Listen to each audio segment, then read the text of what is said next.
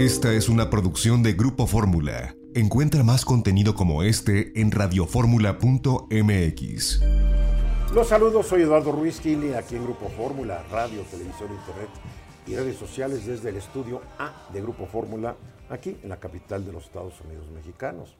Me acompañan esta tarde Mónica Uribe. Hola Eduardo, Ya ¿cómo nos estás? estuvimos peleando un buen rato, ¿verdad? Oh, sí. No, no, no, es que, en serio. El preprograma estuvo mejor, ¿eh?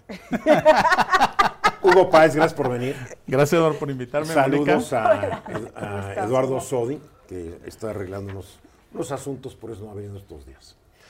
A ver, hoy se dio a conocer la encuesta nacional de ocupación y empleo, con los datos a octubre de este año, elaborado por el INEGI. Y vaya que en México es difícil, duro sobrevivir, hay que decirlo. Porque mientras nos presumen, y con razón, que la tasa de desocupación bajó del 3.1 al 3, ojo, dije desocupación, no desempleo, porque en México, si tú te dedicas a, a recoger basura en la calle y después irás a vender a alguien, estás ocupado. Sí, claro. Pero vamos a ver los datos que a mí me preocupan. 55.4% de la gente que trabaja está en la economía informal. Estamos hablando de casi 33 millones de personas que viven en inseguridad, que viven en una vulnerabilidad aplastantes. No tienen seguridad social, no tienen beneficios laborales básicos, no saben cómo van a poder enfrentar su vejez, no hay estabilidad económica. Esto no solamente afecta a cada una de estas casi 33 millones de personas, que realmente trabajan en negocios micro o pequeños que también están sobreviviendo ya a duras penas. Grábense el número, 33 millones. Pero hay otro índice que nos da a conocer el INEGI que muchas veces, obviamente, los funcionarios públicos prefieren no hablar de él. Ahí van algunos es el de la subocupación. ¿Qué es una persona subocupada? Es una persona que tiene trabajo pero que quiere trabajar más horas, porque no trabaja lo que podría trabajar y quiere trabajar más.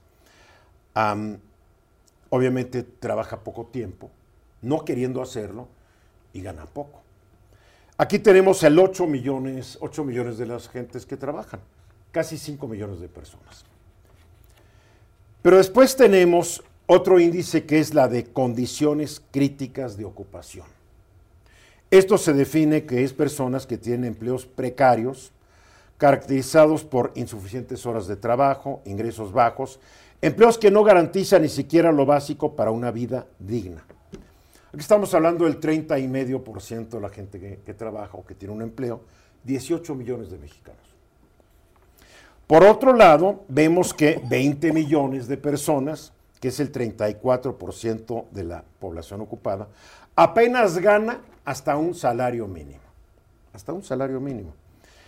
Entonces, obviamente, pues están sobreviviendo de día a día. Generalmente no pueden llevar, si son una familia extendida y nomás uno trabaja, pues no comen tres veces al día, ni comen con calidad, ni suficiencia, ni los nutrientes que necesitan. Hablemos de la brecha de género. En México, de las mujeres que pueden trabajar, nada más trabajan 46%, contra el 77% de los hombres que pudiendo trabajar, trabajan. O sea, estamos hablando que hay 24 millones de mujeres trabajando contra 36 millones de hombres. ¿Qué significa esto? Que hay un gran capital humano, talento, conocimientos de las mujeres totalmente desperdiciados. Pero además, estas mujeres que no pueden ingresar al mercado laboral se enfrentan a un futuro de la fregada. Trabajando para el marido, cuidando, como dijo el señor presidente, cuidando a los nietecitos, sin recibir un peso a cambio. En conclusión, el mercado laboral en México está como siempre ha estado, enfrentando unos retos terribles, un mercado insuficiente para generar trabajos de calidad y bien remunerados. Por eso, cuando la gente se queja de que el gobierno les debería dar dinero a los, a los mexicanos, yo digo que vean estos datos y después hablen por hablar, porque la verdad es que el mercado no genera los empleos que se necesitan. La economía es demasiado chica para tanta gente. Y los empleos que hay, pues obviamente son sueldos bajos, porque si no te gusta, pues ahí está la puerta y pasa el siguiente, la ley de la oferta y la demanda. Por eso el año que entra, 4.4 billones de pesos se van a destinar a la política social del gobierno federal y el 70% de las familias van a recibir algún beneficio de los muchos programas de beneficios que ha diseñado este gobierno o que heredó de gobiernos anteriores, lo que les va a permitir enfrentar con menos penas su dura realidad. Por eso yo defiendo los planes sociales del gobierno, porque con estos sueldos, con esta realidad, pues que la gente diga que se consigan una chamba, ajá, eso lo dice quien vive muy cómodamente. Oye, Eduardo, este, bueno, 4.4 de 9.1, o sea, es un gran porcentaje. Bueno, además año electoral, ¿no? Sí, yo, tomo sí. en cuenta muchas cosas. Sí, sí, pero por yo no- pero yo no puedo negar lo que la evidencia demuestra, y muchos estudios serios, no hechos en México, lo demuestran. Cuando tú le das dinero en efectivo a la gente pobre, vive mejor, come mejor, los niños crecen más, tienen mayor talla, están más nutridos. Es un hecho. No, claro, discutir. claro, claro. A ver, la que tal vez efectividad. hay tranzas y que los que regalan la lana la condi... Bueno, eso es otro asunto. Sí, no, la efectividad de la ayuda universal o el salario universal, como le dicen, y esto eso e- e- es, algo demostrado, es algo demostrado que realmente ayuda muchísimo, sobre todo cuando vemos también la definición de los parámetros, por ejemplo, que dice uno, bueno, unas clases, la pobreza, eh, pobreza extrema y clase media baja, pero entre la clase media baja y la pobreza hay muy poca diferencia. Mira, es que a veces, ¿Eh? a veces te dice, es que alguien es que de clase media baja porque tiene una bicicleta. Ajá. Ah, sí. Pues el que haya hecho esa definición merece que lo fusilen. Por supuesto. Y también No, yo no, creo en que sí. hay otra cosa importante que va a pasar que posiblemente impacte en esto que está en el Congreso. Está un poco congelado, pero sí está vivo. Es la semana de 40 horas. Y yo creo que la semana de 40 horas tiene mucha polémica porque eh, eh, se, se habla de que puede impactar en el empleo formal. Mira, se hablaba en, que, ese, se- en ese, eso Estoy de acuerdo. Sí. se hablaba que un aumento al salario mínimo iba a destrozar a la economía. No, Se han hecho varios aumentos al salario mínimo este no, sexenio, han beneficiado a la gente y la economía, Por supuesto. popa. Yo creo que todo depende cuántas empresas quedan en donde hay semana de 48 horas. Porque hace muchos años se volvió casi una norma la de semana de las 40 horas.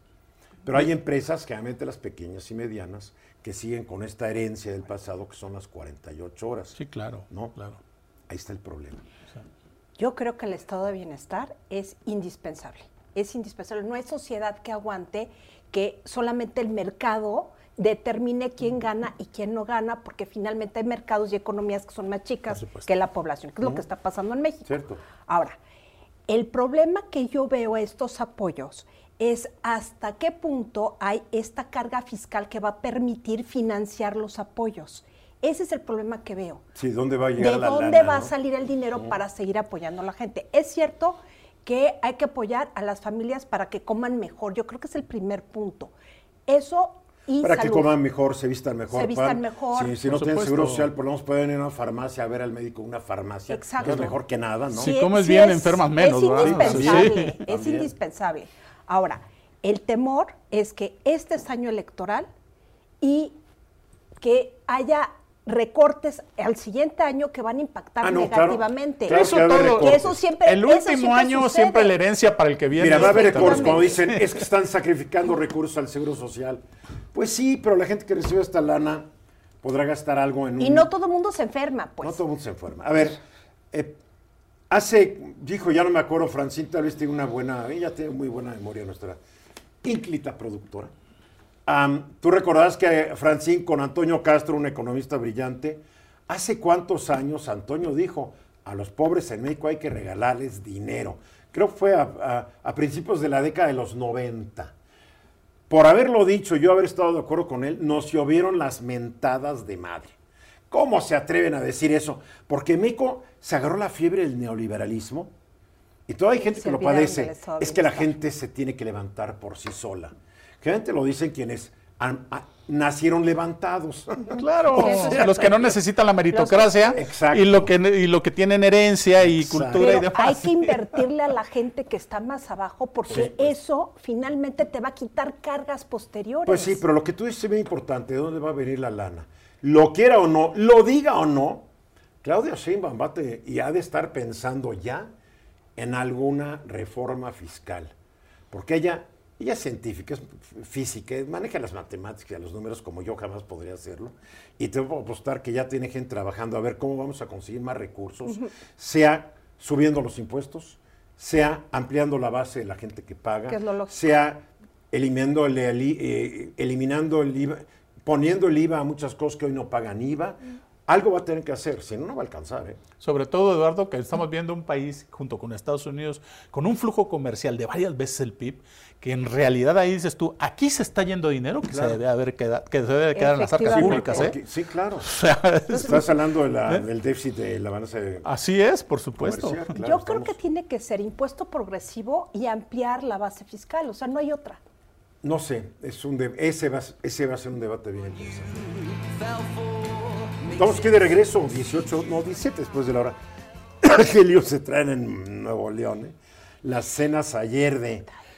Dicen los, los del PRI, los del PAN, dicen que eran emesistas que entraron a reventar la sesión, tiraban sillas, mucha violencia. ¿Por qué? Porque una sesión para nombrar al gobernador interino, ya que la verdad es que no sabemos qué va a hacer Samuel García, ¿no? El gobernador, porque eh, se va de campaña tres días, regresa, eh, dice sigo siendo gobernador. Hoy ya el, el IFE le dijo, bajas tus anuncios porque ni modo que seas candidato y gobernador al mismo No, no, tiempo. ya le ordenaron. sí. No, ya le ordenaron. Eh, pusieron al subfiscal ahora, una persona que tú nos vas a explicar, un tal Luis Enrique Orozco, es el nuevo gobernador interino, es del, del PAN, ¿no? Es del PRI. Del PRI. Más relacionado con el PRI. Bueno. No, no, no pertenece directamente a un A ver, pero- hay un viejo dicho en inglés, that you want your cake and eat it also, ¿no? Que es, quieres todo el pastel y además te lo quieres comer todo solito. Y pareciera que Samuel García está en eso.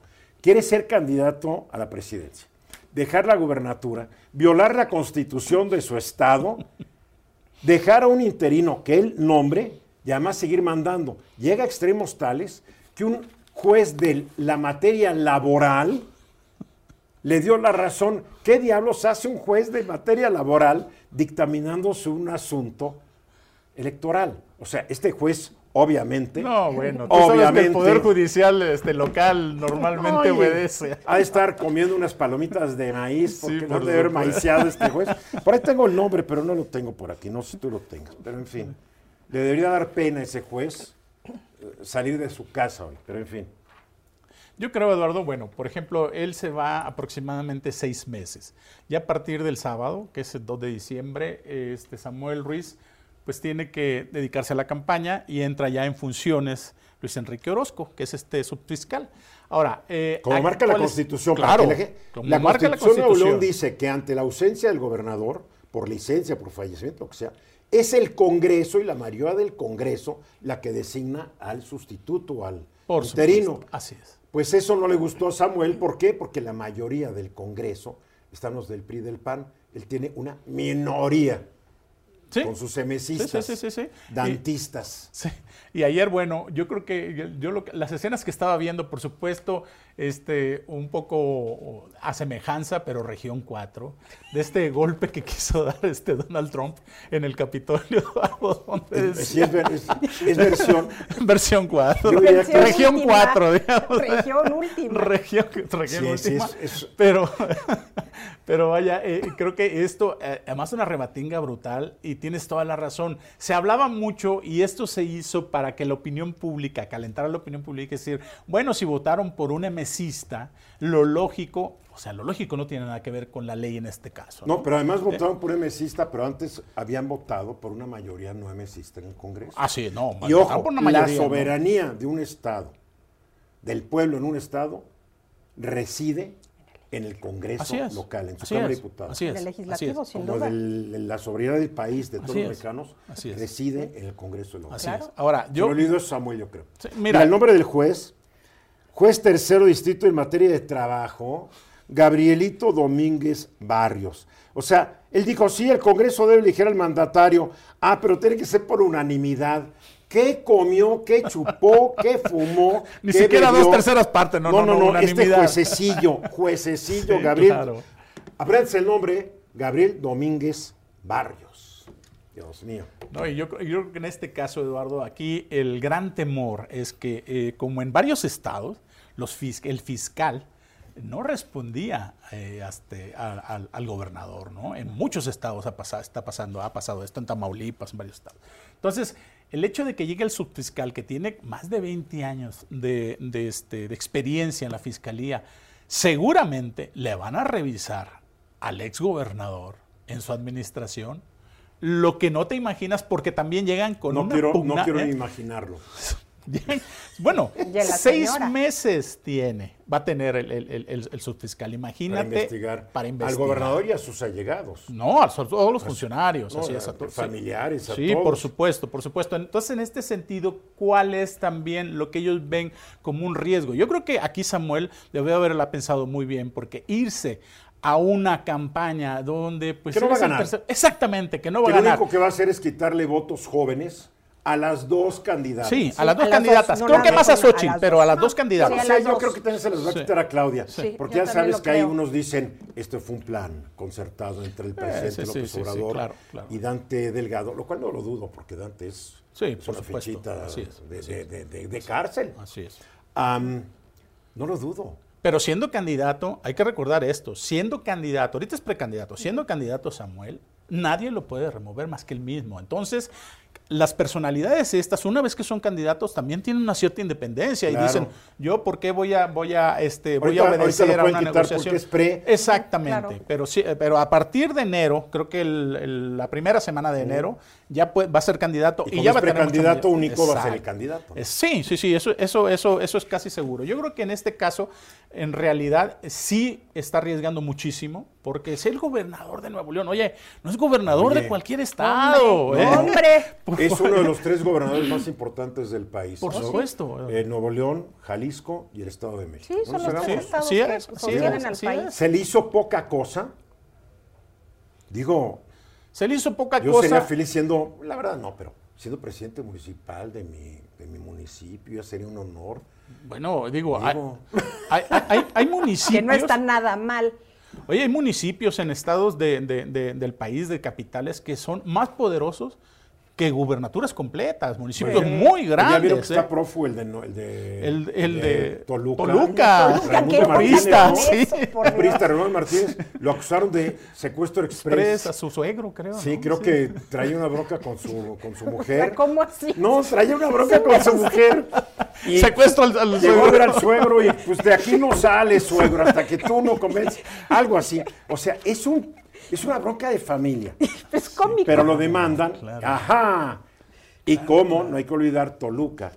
En Toluca ganó eh, la priista candidata a la gobernatura. Sí, ¿Cómo sí, se claro. llama? Ya ni me acuerdo de ella. Ay, ay, ay, ahorita. Ve cómo se. Cómo Del moral, del moral. Sí, Alejandro. Alejandro del Moral. Algo se olvida uno de la gente Sí. que, no, que no hizo gran cosa, ¿no? pues en Toluca ella ganó. Yo creo que se trata de neutralizar Toluca con vista a junio de 2004. Por supuesto. Exacto. Ahora, ahora, fíjate cómo un alcalde, un alcalde con esa prepotencia, siendo un alcalde de una ciudad, obviamente, con Ahora, no mucho sabemos presupuesto si lo bastante o no. importante. No, Capaz- claro, claro. A lo mejor claro. se lo No, pero, este- pero, es- pero está. eh, pero- Acuérdate que una ex, una ex, una novia, una ex esposa, una ex enojada, Sí, cuidado, uf, cuidado, cuidado. cuidado. Además, esto, esto de secuestro express me huele a que, a que lo haga dos horas, tres horas, ¿no? Y Claro. o sea, vaya, porque no es más que eso, Eso ¿no? es. Es- Ahora, Es un tango. Sí, lo, malo, claro. lo malo es que este se fugó, entonces está prófugo. No, sí, bueno. ándale, ya se hizo Aparte culpable. Ya Sí. se hizo culpable. Es que el problema, es que, es que mira, en México, que seas más inocente que, que un bebé recién nacido, si la piensas, te- la piensas, te fugas porque no confías en, en los temas de procuración e impartición de justicia, ¿no? Entonces te pelas mientras tus abogados tratan de arreglar el asunto, ¿no? A ver, para acabar con Samuelito. Mira, Eduardo, yo creo que aquí tienes mucha razón. Él realmente sí comunica, sí se, los jóvenes sí se identifican con él. Muy Bueno, de más los que- tres candidatos. Más ¿eh? que con él, con su esposa. Bueno, sí, Y pero ella- Bueno, ella es un genio, ¿eh? Ella debería ser la No, candidata. Ella debería ser la no, bueno, no es ella broma. está, e- ella está atrás del Sí. poder, pero además Pero ella debería ser la candidata Sí, como la cuando verdad, fue sí. Pepe Mid. La candidata haber sido Por esposa supuesto, Juana. así es, es- así, Juana es una así es, joya definitivamente. Ahora, yo creo que en este caso sí es identitario con los jóvenes, independientemente, digo, que esté atrás su esposa, pero de- No, no, comparado no, con Xochitl y con... No, es con- que ¿eh? la esposa es lo que explica. No, Él solo claro, quién sabe. claro. Mira, Sí, no, sé si sí, vieron Mariana ustedes, no sé si vieron ustedes mucho. en la conferencia de prensa la cara de la esposa estaba enojadísima por lo que hizo Samuel en el Congreso. Entonces, ahí, ahí te explica todo. Pues ahí está la cosa. Exactamente 31 minutos después de la hora, vamos a. Esta va a ser una sección geriátrica. Geriátrica. ¿Cómo así? A ver, vamos a hablar de un hombre que fue muy famoso hace casi 50 años, tuvo mucho poder, que se murió a los 100, que para mí fue un personaje brillante, pero funesto. Y por el otro lado vamos a hablar de otro octogenario, este todavía no llegaba a la del muerto, que tiene problemas de salud, tuvo que cancelar un viaje muy importante, pero con todo y que está enfermito, se dio el lujo de acabar con unos peores enemigos.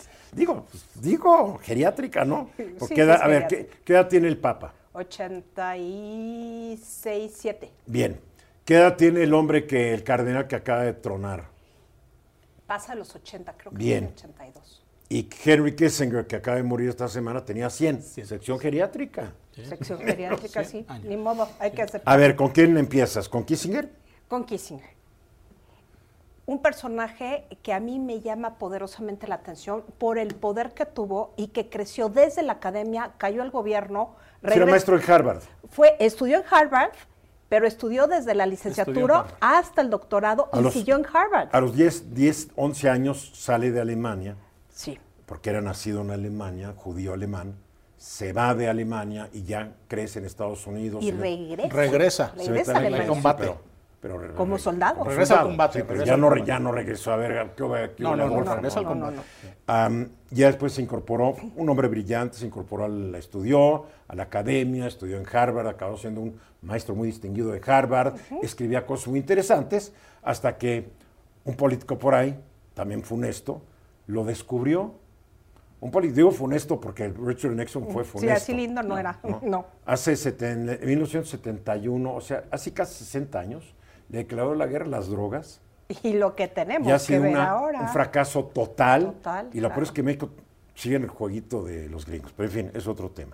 Bueno, entonces se murió Kissinger. Se murió Kissinger. Creo que es el político que no fue jefe de Estado, pero el político más pesado, el que tuvo más poder después de la Segunda Guerra Mundial. Y probablemente su poder llega hasta fines del siglo XX. No, influyó. influ- Influyó, influyó. muchísimo. A ver, influyó. Republicano, Grupo Bilderberg, que todo el mundo habla de las teorías de la conspiración del Grupo Bilderberg, y él estaba metido en ese ajo.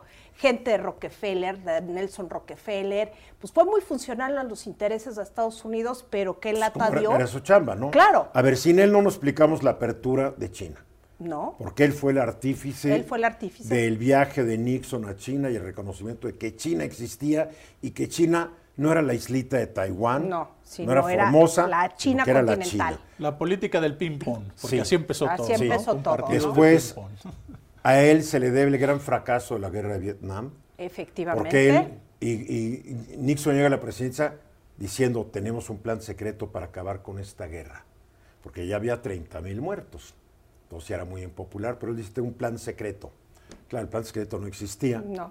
Y cuando por fin pierde Estados Unidos la guerra, que dicen firmamos la paz, no, la perdieron rotundamente. Desde que llega Nixon y Kissinger, hay 28 mil jóvenes gringos más que mueren en Vietnam. O sea, es un tipo, para mí, y después los bombardeos en Camboya, que Sí, fueron que fueron la razón de que llegara un dictador que se llamó Pol Pot. Estamos hablando de historia antigua. Sí, sí, sí. Y Pol Pot fue un genocida que mató a un millón y medio de sus paisanos en Camboya. Y el O sea, papel terrible. en, en América Latina de, de Kissinger El- es inolvidable. el arquitecto. Porque el ar- fue el arquitecto de las dictaduras militares. Y del derrocamiento de Salvador Allende. Exacto. Por supuesto. Sí, Inexcusable. Así Sí. es, así es. Sí, Pero además sea- yo creo que con una energía brutal, yo recuerdo un, un- un dato muy importante de Kissinger, que uno no se imagina en este tipo de geopolítica, que él, él siempre ponía sus horarios a nivel del mundo, siempre andaba en un avión de un lado para otro, y él decía, voy a, vamos a desayunar a las 9 de la mañana, y todos entendían que era hora Washington. Claro. Sí, claro. Entonces él estaba en Alemania, estudiaba donde sea, en Sí, para no China. romper su Para ritmo. Sí, pues no se te vuelves, imagínate. Su ritmo sí, cuando uno se va de viaje a más de cuatro o cinco usos horarios, regresas, sí. estás Sí, y estás Por así como araña fulminada, es, ¿no? así es. Y la última, y la última incursión que se le vio públicamente es cuando George Bush, el hijo, después de los ataques de Al Qaeda, le llama como consejero. Entonces, vaya, después de tanto tiempo que ha tenido Kissinger y que llegue todavía a dar este tipo de consejos, la verdad es que se le nota realmente lo valioso, ¿no? Sí, En porque no hay que olvidar que el papá de Bush trabajó muy íntimamente con, Con Kissinger. Por supuesto, Claro. con, por con supuesto. Kissinger. Así es. A ver, ¿cuál es la... Le dio un premio Nobel no merecido? Sí, en el 73. Sí, A él- que a él- no se entiende. A él y a Le Duc Thuan, si no me equivoco, sí, ese era el sí, nombre efectivamente. del ministro de Relaciones Exteriores de Vietnam, Sí. del Así es. norte, que entonces era Vietnam del norte. Él fue feliz a recibirlo. El vietnamita dijo, ¿cuál paz y cuál nada? Y no lo pues, recibió. Fue muy congruente este, este Sí. persona. Y bueno, este, vamos, el contraste con lo que está pasando en el Vaticano. A ver, pero ¿cuál es el legado de Kissinger? El legado Además de todo este mon- montón de muertos, muchos dicen que debería haber sido juzgado por genocida. Sí, incluso el, el juez Garzón lo mandó llamar. Sí, por sí, sí, cierto. sí, sí, claro. Bueno, yo creo que el legado fue la parte teórica, o sea, su literatura, lo que Sí. él produjo Sí, como académico eso es importantísimo. es muy valioso. Sí, es su gestión tiene muchas sombras. Es que hay una teoría que dice que los académicos brillantes en la vida pública son un desastre. Y como que Kissinger, tú, tú hace rato decías, yo leí un libro de él, genial. Sensacional. Yo he leído cosas de China se Kissinger, llama. Genial. Sí, Sí. no. Pero en la- una cosa es la práctica, una cosa es la teoría y otra cosa es la práctica. cosa, sí. Ahí, ahí se nota. a- además, creo que parte de su mito, de la personalidad de su mito, es que era un, un publirelacionista número Nato. uno. Sí. Nato. Se ¿eh? divorció de la primera esposa y anduvo con actrices hasta sí. que se Así volvió a casar. Exacto. Se iba a China con Mao y, de y después de estaba en Nueva. York en el estudio el estudio 54. 54. Sí, era amiguito de Sí, todo. sí, sí, claro. Era ubicuo. O que sea, el otro día, cualquier lado. el otro día hablando con Chumel Torres me dijo que una de sus aspiraciones, eh, lo que le hubiera gustado era ir a haber ido al estudio 54. Dije, pues lo siento, pero yo sí fui. Sí, fuiste. ¿Tú fuiste al Claro estudio que sí. 54? Guau. ¿Al del negro durazo o al Ya del conozco dos negro tenía- personas. Pues estoy hablando en serio. No, ¿eh? ya sé. Ya Otra conozco vez, dos. pero hizo. Usted está hablando, usted está hablando historia antigua. ¿Tú sabes quién se acuerda del negro durazo? No, bueno, pero a ver, Dios, a ver. increíble que tenía una réplica, ¿no? Aquí en México, el negro. Bueno. Qué horror. A ver, platícame rápidamente. Rápidamente, Del Papa, el Papa de no, Pancho. no pudo ir a Dubái porque tiene una infección, o tuvo una infección porque parece que ya la libró en el pulmón que tiene. Es que nomás tiene un pulmón. Nada ¿eh? más la tiene un gente pulmón. sabe Sí, veces. sí, sí, sí. nada más tiene un pulmón.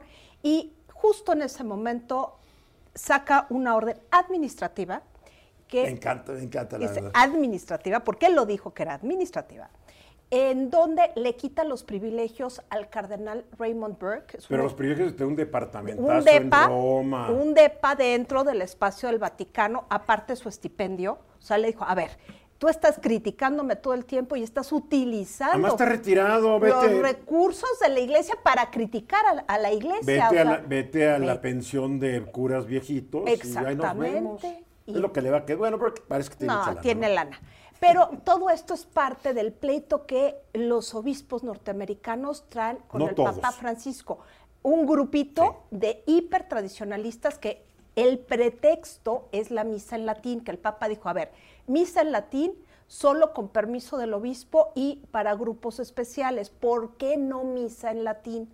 Porque la eclesiología, es decir, la concepción de iglesia entre la misa de espaldas y el latín y la misa de frente y eh, en idioma vernáculo, en el idioma normal de la gente, es una iglesia vertical frente a una iglesia más horizontal. Y no nos podemos dar el lujo en este momento de confundir a las personas. No, y son emanados prácticamente todos ellos, sobre todo de la- los latinoamericanos de la teología de la liberación, muchos de ellos, ¿no? Bueno, el Papa no. no. el Papa no, pero bueno, gran parte de Freire y todos ellos, real- re- realmente ellos sí han estado muy en comunión con esta parte. Digo, del Papa se habla que es, que, que es bastante liberal en ese sentido. Es liberal, ¿no? pero es teología del pueblo. O sea, no, no confunde la parte de, de la acción social con la parte de religiosidad popular. Hace esta distinción. Entonces, el Papa lo que quiere realmente es decir, a ver, quieren verdaderamente que la gente entienda qué hace la iglesia, cómo lo hace y toda esta, toda esta situación de la iglesia con temas sociales y temas ecológicos pues no podemos quedarnos con una idea de la iglesia que se guarda en el latín. Bueno, lo importante de Burke es que es un conservador que se cree príncipe. Se cree príncipe, claro. ¿Nunca has visto una foto de Burke? Con capas. Con la o sea, capa pluvial hasta como- tres A ver, metros, la gente no como sabe qué es una capa pluvial. Pues la, la- la capa Bueno, una capa. A ver, se La pone una capa que mide tres metros de largo. Se cree el príncipe, el idiota, ¿no? A ver, el Papa no solamente a, a Burke le dijo te sales del Vaticano. Acaba de, de desnombrar, no sé cuál es el término correcto, al obispo de Tyler, Texas, Strickland. Strickland, que también es un tradicionalista que hablaba cada vez que podía mal del Papa. Ese Entonces payaso no lo bajaba. Pues sí, ya no eres obispo. Sí, lo sacó de la diócesis. Lo sacó de la diócesis. Sigue siendo obispo, pero Sí, sin pero, diócesis. pero no tiene ya responsabilidad territorial. Está bien, me cae bien a mí el también Papa. me cae re bien. Bueno, Sí. Es un estado teológico, ¿no? Digo, Además, es que dicen, ah, la crítica contra Burke es que no lo consultó. A ver, estos tradicionalistas deberían saber, si no están enterados, que la Iglesia Católica Romana es una monarquía absoluta. Claro. El Papa es el único que manda y los demás obedecen. Cuando no les conviene, ah, ¿dónde quedó la, la democracia? Y la sinodalidad. Bien, buenas notas. Vamos a los mensajes. Estamos aquí de regreso. La música de hoy, The Last Shadow Puppets. Así llama el grupo, ¿eh? Que en español sería Los últimos títeres en la sombra o de sombra. Este es un supergrupo inglés formado por Alex Turner, Miles Kane, James Ford y Zach Dawes. Lanzaron su primer álbum que se llama The Age of Understatement en 2008. Y ahí están. ¿Quién recomendó esta música? Creo que esta es la banda favorita de él, me lo dijo, Chumel Torres. Está maravillosa, ¿eh? ¿Sí? Sí. Me gustó. No la conocí y me gustó. ¿Te gustó? Sí. La verdad es que nos han recomendado muy buena música a todos los que nos recomiendan música. ¿No? Todos. Todos le dijimos, hoy Chumel, recomiéndanos algo. The Last Shadow Puppets. ¿Qué tal? Yo no los conocía, la verdad. Confieso mi ignorancia. Yo tampoco me No, pero tú no eres ignorante. Yo sí. ¿O no. ahorita sí. ¿Sí? ¿Sí o no? A Mira. ver, tú no mentirás. Ella no es ignorante, yo sí. No, no, bueno, este Bebé, tipo de bebé cosas no quiere tantas- decirlo. No, no. Ay, Dios. ¿Verdad que sí, Francine? ¿Ves? Francine está de acuerdo. Bueno, Your words, not mine. ¿tú sí los conocías? No, fíjate que hay un- Ah, Ok. Guillermo Hernández Salgado ya nos acompaña desde Cuernavaca, en el estado de Morelos, esta tarde. Hola, Guillermo. Muy buenas tardes, ¿cómo están? Qué gusto de estar nuevamente con ustedes. Les saludo desde esta lluviosa Cuernavaca en esta tarde. Sí, lluviosa, pero de buen clima, de buena temperatura. No seas Ah, no. chillón. No, so- solamente no soy chillón, estoy comentando Sí. cómo No, es el clima. bebé, en vez de decir de esta ciudad que está lloviendo, pero el clima está padre. Nomás, ¿sabes qué te delató tu playerita? Así es. Sí, no, no, Playerita, no, no, no estoy, no, no, no estoy afuera. Oye, se parece al que traía la. Barbie el día que lo agarraron, ¿eh? era una No, polo la de la. Barbie. Era una polo, era la la caballote. A ver, eh, hace rato hablaba yo fuera, hace rato hablaba fuera del aire con Mónica y con Hugo sobre el uso que cada día yo más le doy al chat GPT. Ahora el super, el chat GPT Ultra, que ahora puedes poner una página de PDF, un sitio de internet, pedirle que lo interprete, tomarle una foto y decirle qué es esto. O sea, eh, de noviembre del año pasado para acá es uf, ya no quiero imaginarme qué va a ser en noviembre del año entrante. Uf, porque Así es. va a estar interesante. sí, sí, a ver, ahora, tú traes un tema, pues se me hace muy especializado, pero es tu, es tu sección, el uso de la inteligencia artificial para contadores. Mm, Sí. Por supuesto. Mira, que, que en, en un año, Digo, o eso sea, es como bien dices, sí. esto ha, ha avanzado muchísimo y nos sorprende cada vez más. Pero durante todas las, las participaciones que, que tenemos y la oportunidad que tengo de, de- de comentar sobre esta disciplina de la, de la informática, pues parece que, que- que el, el- el- el uso es de escribir textos y de hacer cosas que parecería que no son muy prácticas. Sin embargo, ahora que he tenido la oportunidad de estar un tanto vinculado con el Colegio de Contadores de Cuernavaca y me han pedido que les explique cómo poder obtener provecho de esa herramienta, la verdad es que se ven cosas muy interesantes. Les voy a comentar todo lo que se podría llegar a hacer, pero ojo, para los que nos están oyendo, es importante que se entrene la herramienta. Si ustedes pre- este, inician el uso del el chat GPT, que con esto lo estamos haciendo, y piensan que de inmediato va a funcionar, aguas, hay que irla educando. Claro. Y entonces luego se, se, dan instrucciones muy sencillas, por eso se llama LLM, que es el lenguaje de modelo largo, porque uno puede ir platicando. Y el secreto está en el pedir. En la manera de pedir van a llegar los resultados. En el pedir está el dar. en el pedir está el dar, tal cual. O sea, tiene algo de humano el chat GPT, ¿eh? Por supuesto, por supuesto. si pides con precisión, Exacto, si pides con precisión tendrás el resultado interesante. Mira, todos estamos vinculados con las facturas electrónicas. Las facturas electrónicas que se llaman CFDI tienen dos componentes, un archivo en PDF que es el que podemos entender y un archivo en XML que es, la, es el, que, el que el SAT entiende qué está pasando. Que es un, está en código, ¿no? Está en un código que se llama XML, que es Extended Markup Language, y lo que se necesita es muchas veces por parte de esos profesionistas poder eh, juntar algunos y hacer una tabla para saber cuánto representa de gastos, de qué registro eh, federal de causantes se emitió y todo. Y, muchas veces se tiene que hacer a mano. Bueno, pues hemos hecho ejercicios y el chat GPT te lo puede solucionar. Le das, le suministras una serie de archivos XML le dan las instrucciones correctas y te arroja una tabla con el desglose de eh, RFC, el, el, código UID, que es el folio fiscal, el IVA, el subtotal, todo eso.